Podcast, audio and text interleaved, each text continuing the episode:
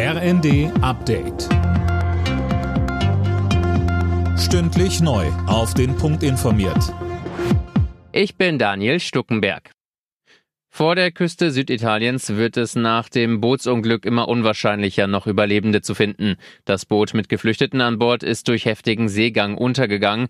Die Rettungskräfte haben rund 60 Tote geborgen. Etwa 80 Menschen konnten gerettet werden. Viele Menschen werden noch vermisst. EU-Kommissionspräsidentin von der Leyen sprach von einer Tragödie und forderte die Asylreform in der Europäischen Union schneller voranzubringen. Kanzler Scholz will mehr indische Fachkräfte für Deutschland gewinnen und damit dem Fachkräftemangel hier entgegenwirken.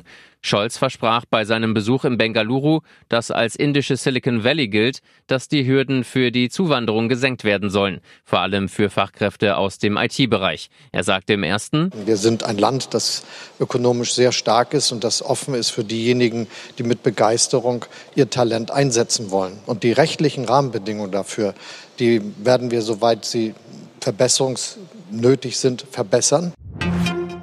Rund drei Wochen nach dem verheerenden Erdbeben hat die EU-Kommission eine humanitäre Luftbrücke für die Opfer in Syrien gestartet. Mehr dazu von Marie-Céline Roy. Laut EU-Kommission sind jetzt die ersten beiden Flugzeuge in Damaskus gelandet. Sie bringen zum Beispiel winterfeste Zelte und Heizgeräte. Insgesamt sollen über 400 Tonnen Hilfsgüter über die Luftbrücke nach Syrien gebracht werden. Die sollen an Menschen sowohl in den sogenannten Rebellengebieten gehen, als auch in den Regionen, die von Machthaber Assad kontrolliert werden.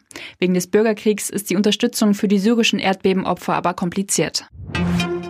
Bayern München hat im Topspiel der Bundesliga nichts anbrennen lassen. Nach dem 3 zu 0 gegen Union Berlin sind die Bayern vor dem punktgleichen Dortmundern Tabellenführer. Union ist Dritter.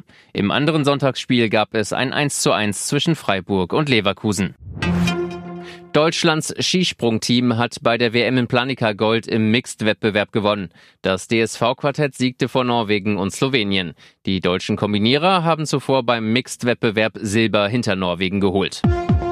Alle Nachrichten auf rnd.de